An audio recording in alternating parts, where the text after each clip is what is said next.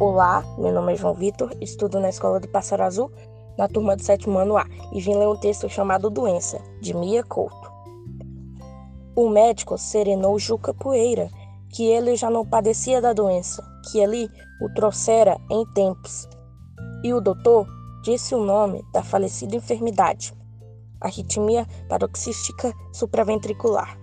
Juca escutou em silêncio, com a pesar de quem recebe condenação. As mãos cruzadas no colo diziam da resignada aceitação. Por fim, venceu o pudor e pediu ao médico que lhe devolvesse a doença, que ele jamais tivera nada tão belo em toda a sua vida.